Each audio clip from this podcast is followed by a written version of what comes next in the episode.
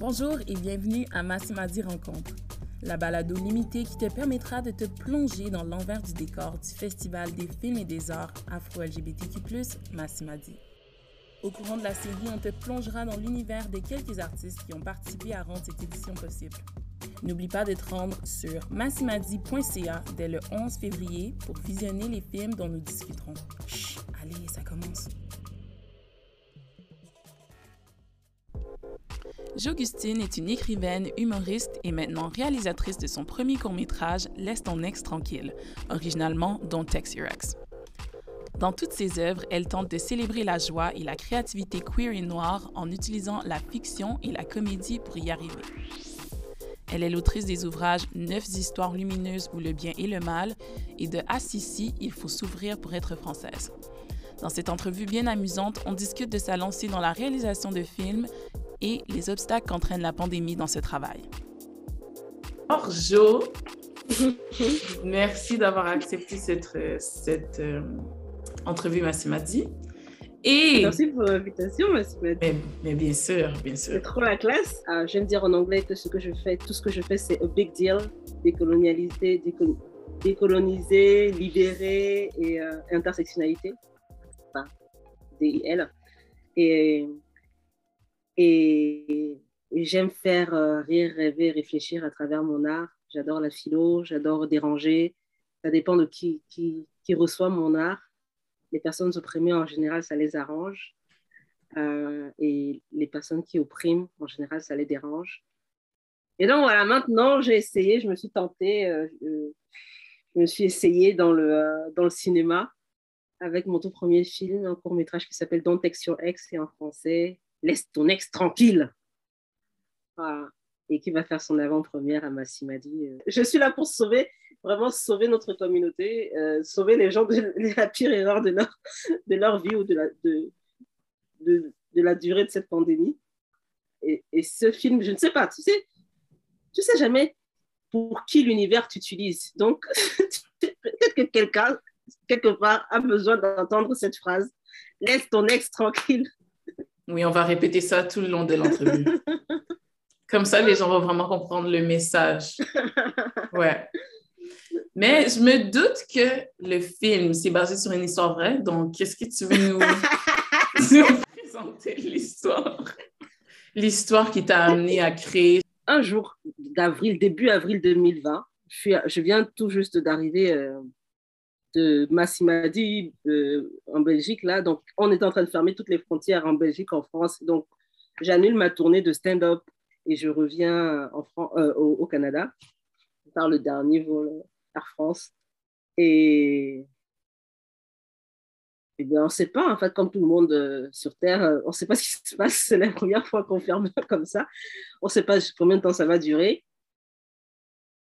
et je reçois un mail de LIFT, qui est le Liaison of Independent Filmmakers of Toronto, donc euh, un centre pour les cinéastes indépendants de la ville de Toronto, qui m'envoie un mail pour me dire que j'ai été sélectionnée parmi les trois personnes euh, nouvelles arrivantes euh, qui, qui participeront au LIFT Newcomer Film Mentorship Program.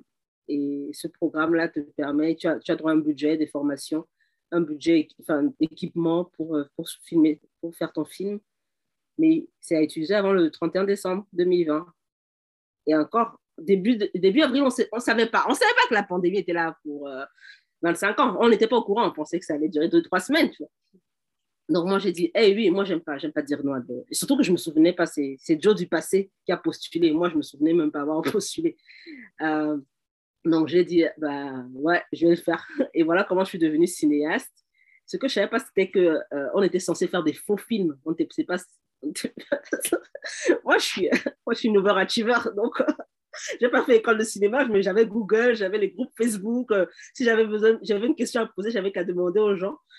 Et, euh, et, et, ben, et voilà, c'est ce qui s'est fait. C'était cauchemardesque. Hein. Donc, maintenant, quel film il faut faire?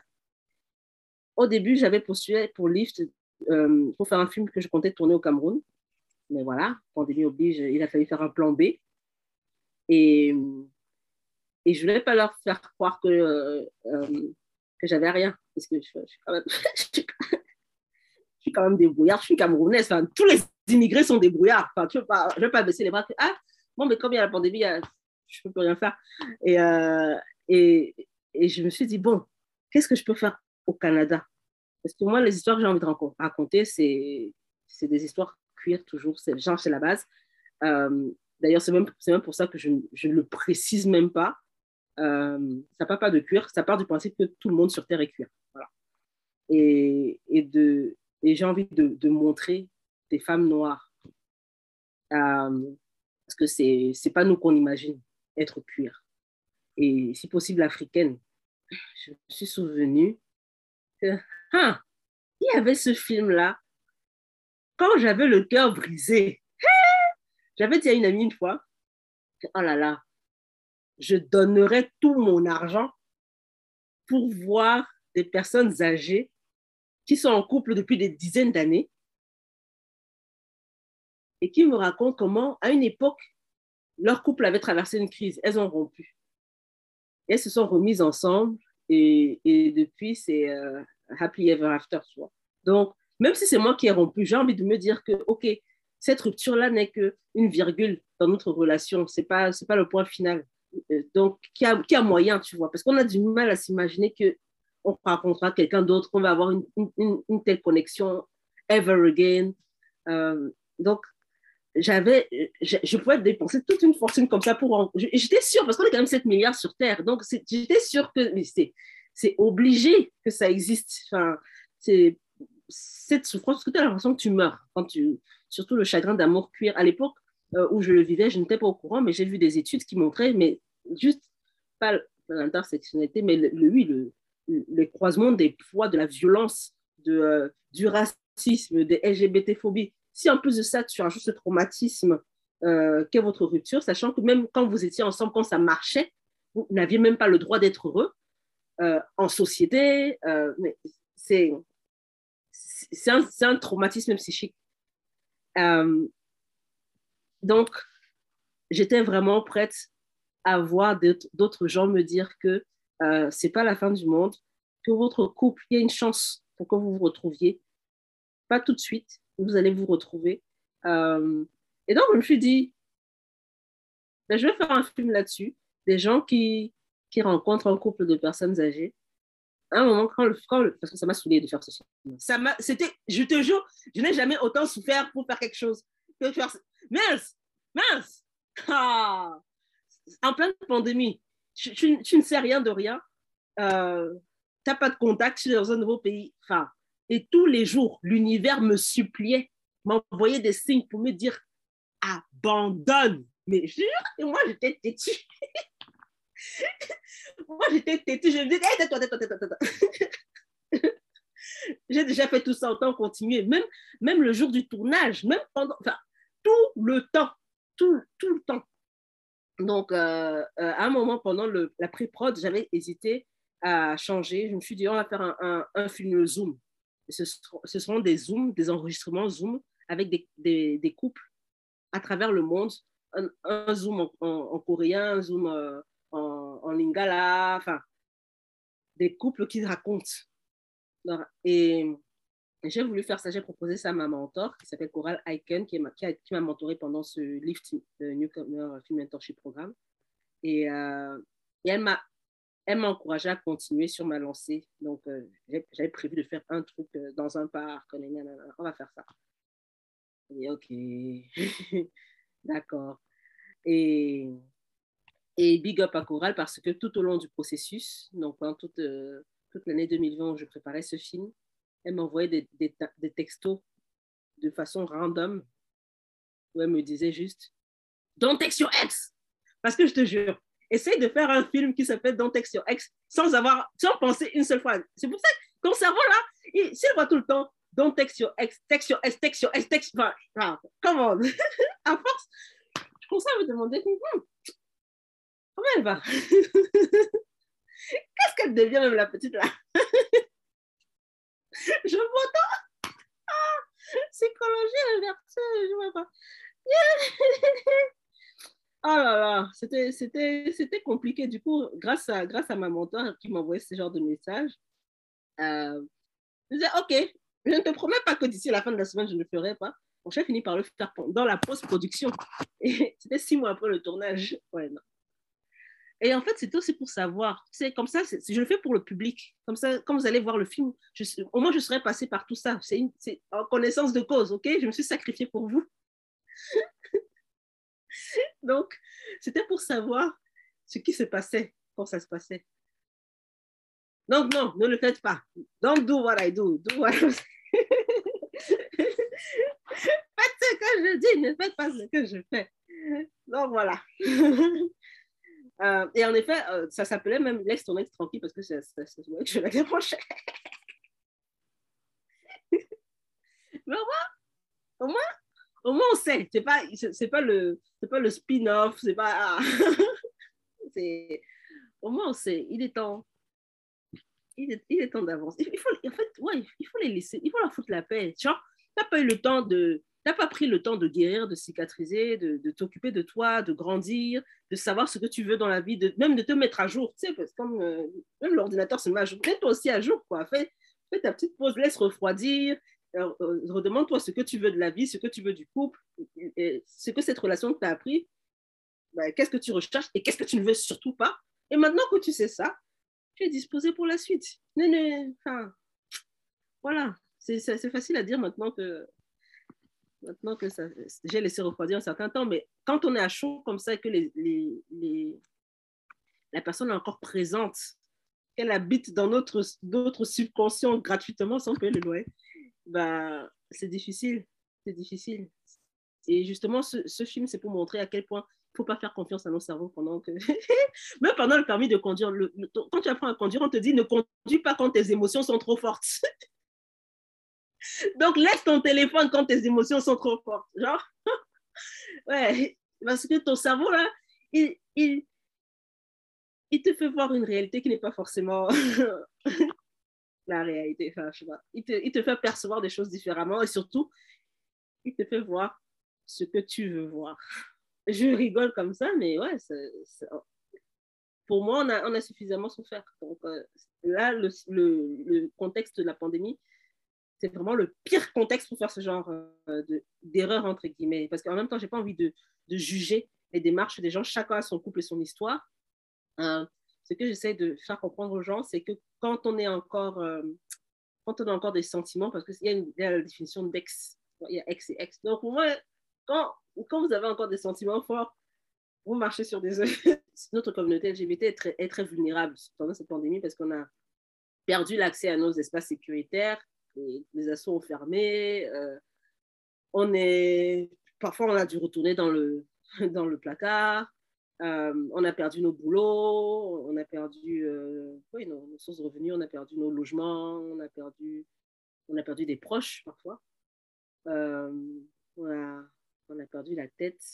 Et donc, la dernière chose dont on a besoin là tout de suite, c'est de se remettre avec son ex si ce film peut aider les gens qui n'ont pas encore euh, pris leur téléphone pour contacter leur voilà. Mais déjà, ce sera déjà ça de fait. Et aussi, euh, je l'ai fait voir, avant de l'envoyer au festival, je l'ai fait voir à cinq personnes. Euh, et c'était difficile de choisir les cinq personnes parce que il y a des gens, si tu détestes mon film et que je t'aime trop, ben, on va, une amitié qui va. C'est la fin de notre amitié, tu vois. Donc, c'était difficile de trouver cinq personnes à qui je peux faire confiance. Est-ce que tu peux le regarder et me donner ton, feedback?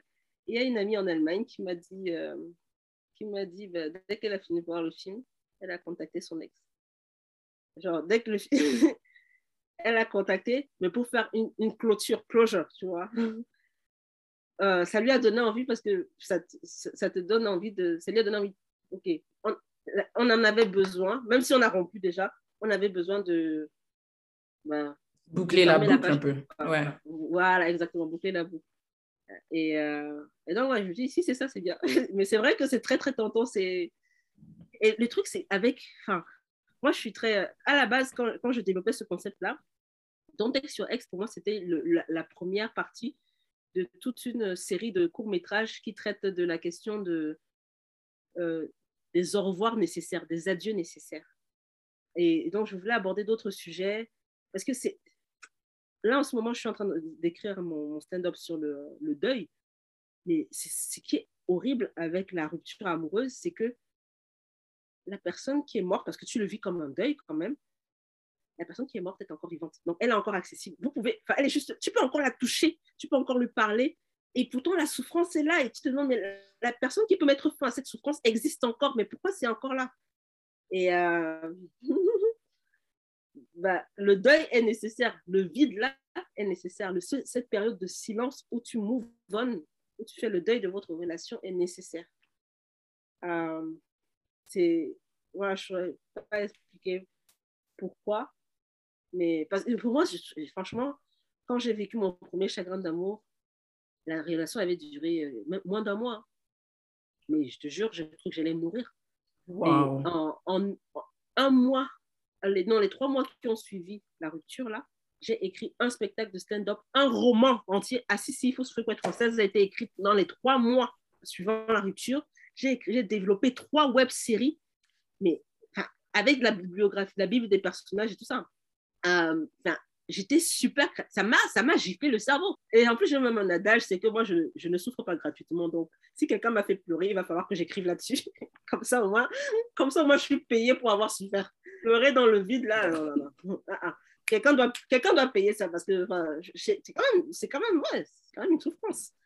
Et, euh, et, et, si ça peut aussi aider les autres, parce que mine de rien, comme on est humain, moi, je suis pas extraterrestre, j'ai pas inventé le chagrin d'amour. Et justement, euh, j'avais, l'impression d'avoir déjà vu quelque part. J'avais vu dans toutes les chansons, tous les films. Mais maintenant que je le vivais, j'étais, euh, je comprenais ce que Adèle disait. Je, tout faisait sens. Et, et c'est pour ça que j'ai décidé d'écrire mon spectacle maintenant sur le deuil, parce que quand j'ai vécu le deuil, je sais qu'il y a des gens qui ont perdu des gens. Tout le temps, les gens meurent mais personne ne parle nulle part du deuil. Et, mais quand je l'ai vécu, moi, c'était, j'avais, jamais vu ça. rien ne me disait que, oh, tout le monde en parle. Non.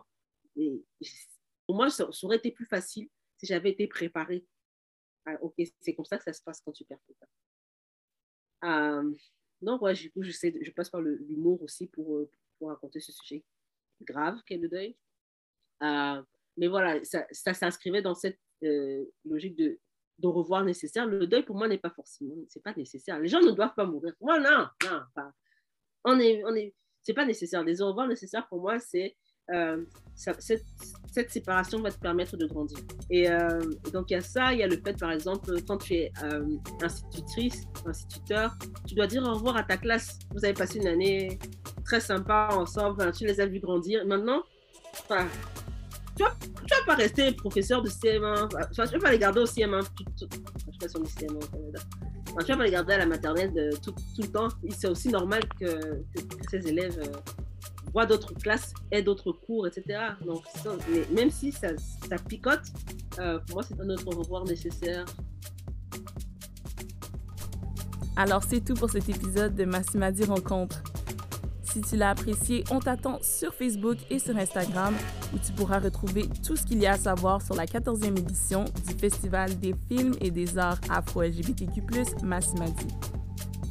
Et bien sûr, on t'attend sur notre site internet massimadi.ca dès le 11 février pour découvrir la programmation et les films de la sélection officielle de 2022. Bon visionnement!